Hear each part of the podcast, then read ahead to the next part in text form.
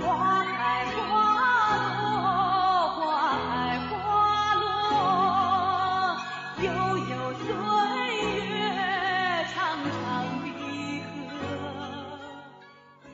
大家好，欢迎收听古典名著《封神演义》，作者徐仲林，演播者可燃冰。换了王符，成年命申杰随晋西岐。啊，这个申杰也是一个很通达的人，或者说心眼很多的人。遇到文王了，那把他一路一路护送，一路照顾，送回西岐，肯定是好处多多的。一路上欢声拥道，乐奏声簧，啊，欢声笑语，可着道的拥啊，乐曲啊奏起来，笙啊、簧啊这些古典的乐器都奏起来。文王出小龙山口，见两边文武九十八子相随，独不见长子一考。自己看着自己眼前的这些人呐、身后的这些人呐、独独缺了伯邑考啊。因想其海师之苦，又离自啖子肉，不觉心中大痛，大叫一声：“痛杀我也！”跌下逍遥马来，面如白纸。真是个九月九日登高处，遍插茱萸少一人。这句诗是从在外流浪的人、在外没归家的人的角度写的，但是换到在家的人呢，也会感叹：“哎呀，我少了一个家人呐，眼前没在啊！伯邑考试独在异乡为异鬼，每逢佳节倍思亲呐。那么文王也思念他，而且是自己的大儿子，陪伴自己最久，放的期望最高，所以就昏倒了，面如白纸，毫无血色。慌坏世子并文武诸人，急忙扶起，速取茶汤，连灌数口，赶紧喂了好几口的茶汤。只见文王渐渐重楼中一声响，吐出一块肉羹。啊，这个重楼应该是指喉咙，喉咙中呼噜呼噜一响，吐出了一块肉羹。那肉饼就地上一滚，生出四足，长上两耳，往西跑去了。连吐三次，三个兔儿走了。文王吐出一个肉饼来，吐出一个肉羹来，变成了一个小兔子，往西跑，然后又吐了两次，一共吐了三次，三个小兔子都跑了。这就是这部剧里非常奇幻的一幕。正常的想法，他吃进去的肉怎么会还残留在胃中呢？肯定已经消化了嘛。但是没有，伯邑考还在。为什么到现在才吐呢？因为伯邑考啊，伯邑考的灵魂也想归国。等到父亲，等到父亲真正回到了西岐，见了文武百官和九十八个儿子，伯邑考这才出来，变成小兔之后，还要接着往西跑。那意思，我要回到西岐城内，回到我的故乡。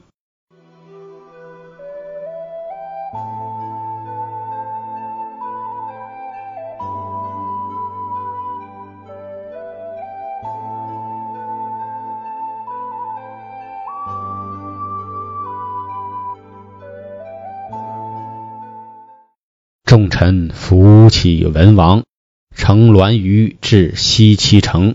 进至大殿，公子姬发扶文王入后宫，调理汤药，也非一日，文王之恙已愈。啊，过了很多天，文王的这个病才痊愈。文王之恙已愈。那日升殿，文武百官上殿朝贺毕，文王宣上大夫散宜生，宜生拜服于地。文王曰：“孤朝天子算有七年之厄，不料长子一考为孤遭戮，此乃天数啊！何蒙圣恩，特赦归国，加为文王，深感镇国武成王大德，送同服武道，放孤出关。不期阴雷二将奉旨追袭，多亏昔年故因朝商行至燕山，收了一婴儿，路逢终南山炼气士云中子带去，起名雷震，不觉七载。谁想追兵紧急，得雷震子救我出了武关，然雷震失命难违。自回终南山去了。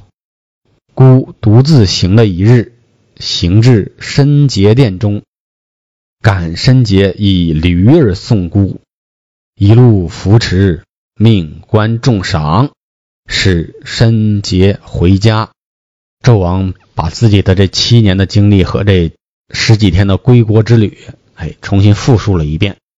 虽然武成王送的这个铜符啊，没有起到作用。但是，心中肯定是感恩戴德，救命之恩呐。又提了提自己的儿子雷震子，又吩咐人赶紧赏申杰。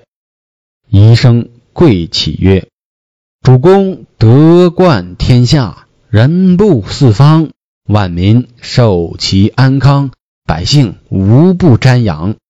主公已归西土。”真如龙归大海，虎伏深山，自以养时带动，况天下一反四方诸侯，而纣王肆行无道，杀妻诸子，至炮烙拆盆，害大臣，废先王之典。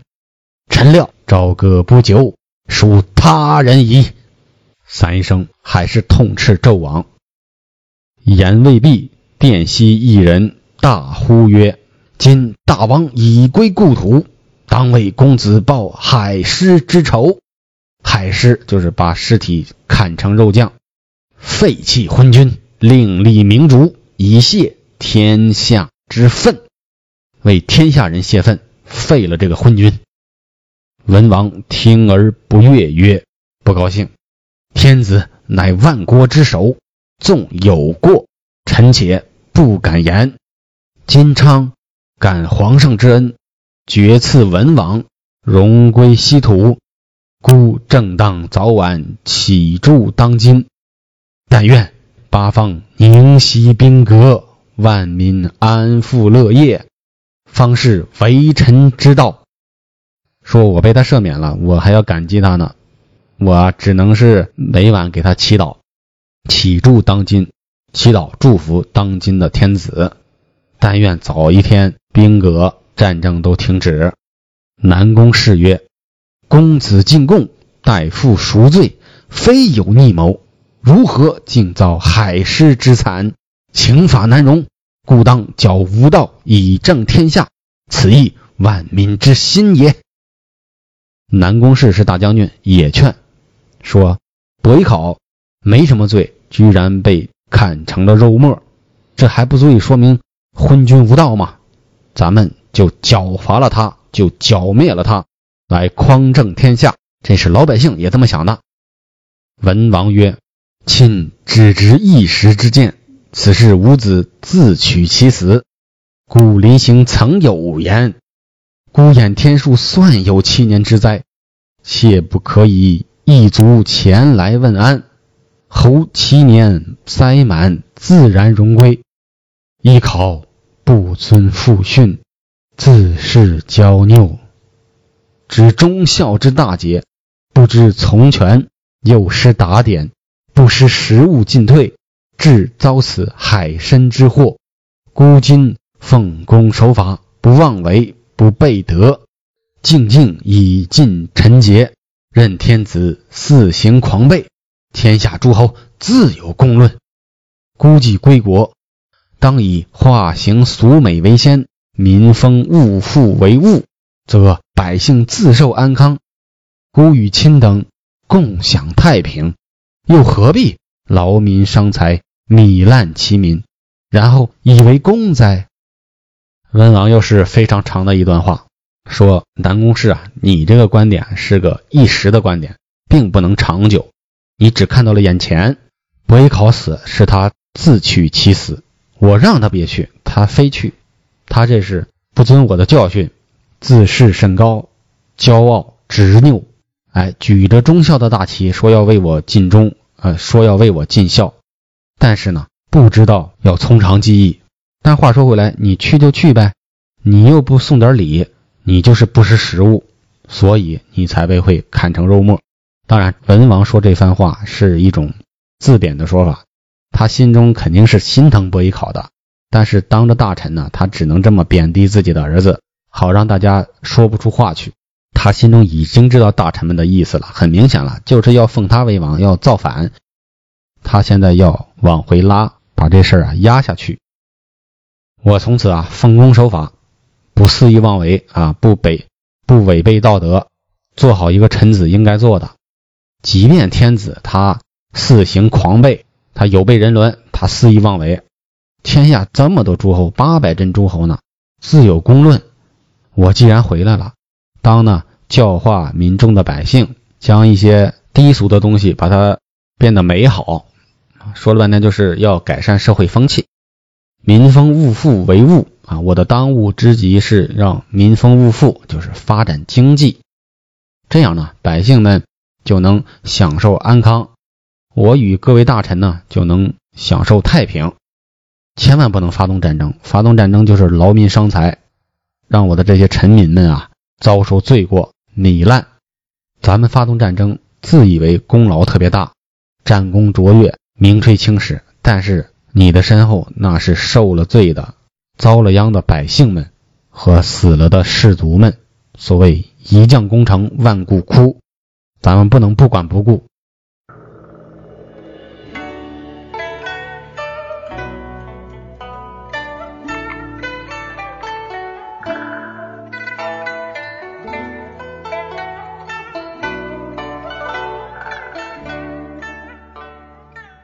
南宫氏散宜生听文王之训，顿首叩谢，好领教了。文王说的对。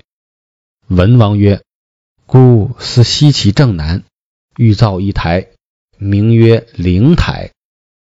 孤恐土木之功非诸侯所作，劳伤百姓。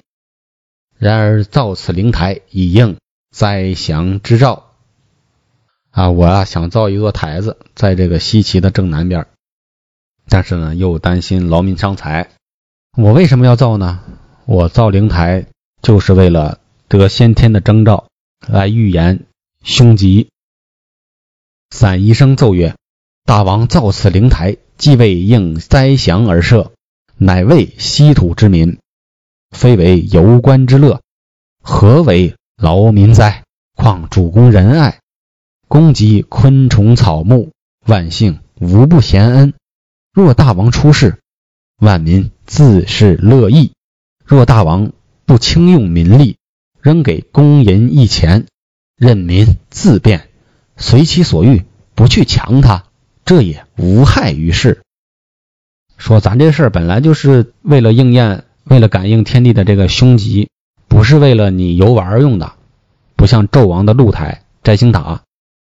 所以这称不上劳民伤财，而且啊，您一向仁爱，您的这个功德已经已经普照到昆虫草木了，就是咱西岐地上哪哪都是您的功德，都能感受到您的您的仁政，百姓们嘛都感谢您。哎，您出一个告示，若大王出世，您出个告示，百姓们自是乐意。这个乐意不是现在我乐意你乐意的乐意。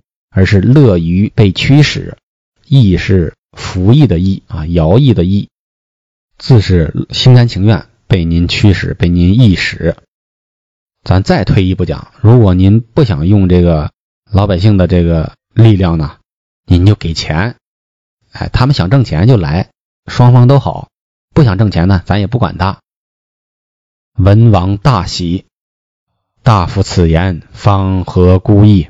嗯，说得好，散宜生治国还是有一套的。随出示张挂各门，哎，出一个告示挂在各个城门上，不知后事如何，且听下回分解。小朋友、大朋友、老朋友，请点订阅。让生命化作那朵莲花，功名利禄全抛下。让百世穿梭，神的消耗。我辈只需都在世间潇洒。